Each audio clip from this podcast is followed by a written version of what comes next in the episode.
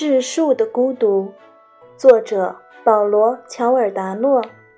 十四，那几个女孩把丹尼斯围堵在冰箱旁边的角落里，这样做完全是为了戏弄他。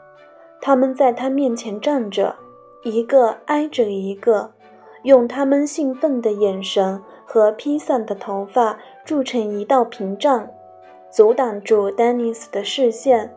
让他再也无法看到另一个房间里的马蒂亚。想玩真心话大冒险吗？威尔拉问他。丹尼斯怯生生地摇摇头，意思是说那个游戏他玩不来。威尔拉仰头看了看天花板，然后拉开冰箱。为了给冰箱门让地方，丹尼斯只好躲到了一边。威尔拉取出。一瓶桃子口味的伏特加，仰头喝了一口，根本没想去拿杯子。然后他把酒递给丹尼斯，露出了纵容的微笑。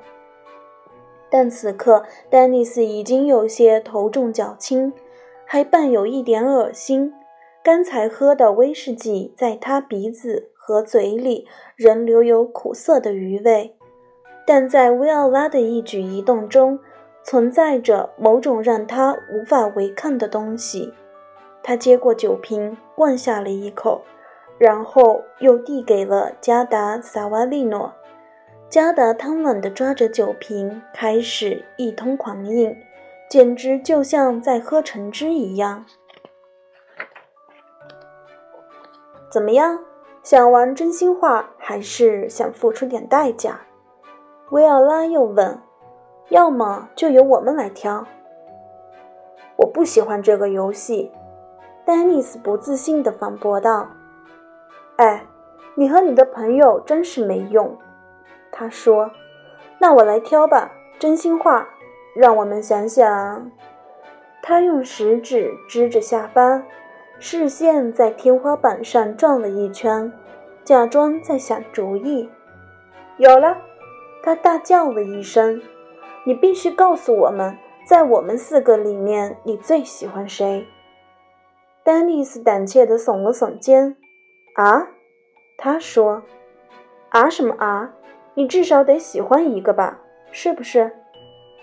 丹尼斯心想，这四个人他一个也不喜欢，他只想让他们马上离开这儿，好让他回到玛蒂亚的身旁，因为。他只剩下一个小时的时间能和玛蒂亚待在一起了，而且这次还能在夜晚真真切切地看着他。平时的这个时候，丹尼斯只能想象玛蒂亚在房间里睡觉，躺在那个他连颜色也不知道的被单里。要是我选出一个来，你们就会放过我了。丹尼斯马上想到，他。他指着茱莉亚·米兰迪说：“因为她看上去最善良。”茱莉亚用一只手掩住嘴，就像被宣布的舞会皇后一样。薇奥拉撇了一下嘴角，而另外两个女孩则发出一阵狂笑。“好的，”薇奥拉说，“现在该大冒险了。”“不算了吧。”丹尼斯抗议道。你真够烦的！你看，有四个女孩围着你，你还不想玩一会儿吗？这可不是每天都能碰到的。可现在该轮到别人了吧？我觉得还应该是你，你得冒一下险。你们说怎么样？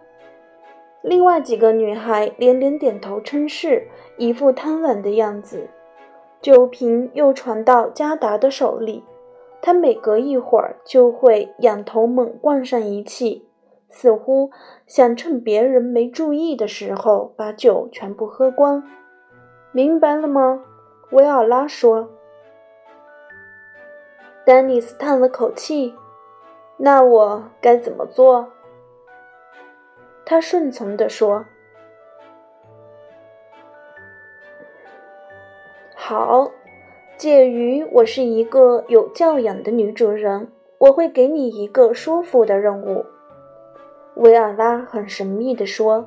另外三个女孩盯着他的嘴唇，迫不及待地想知道有什么新的刑罚。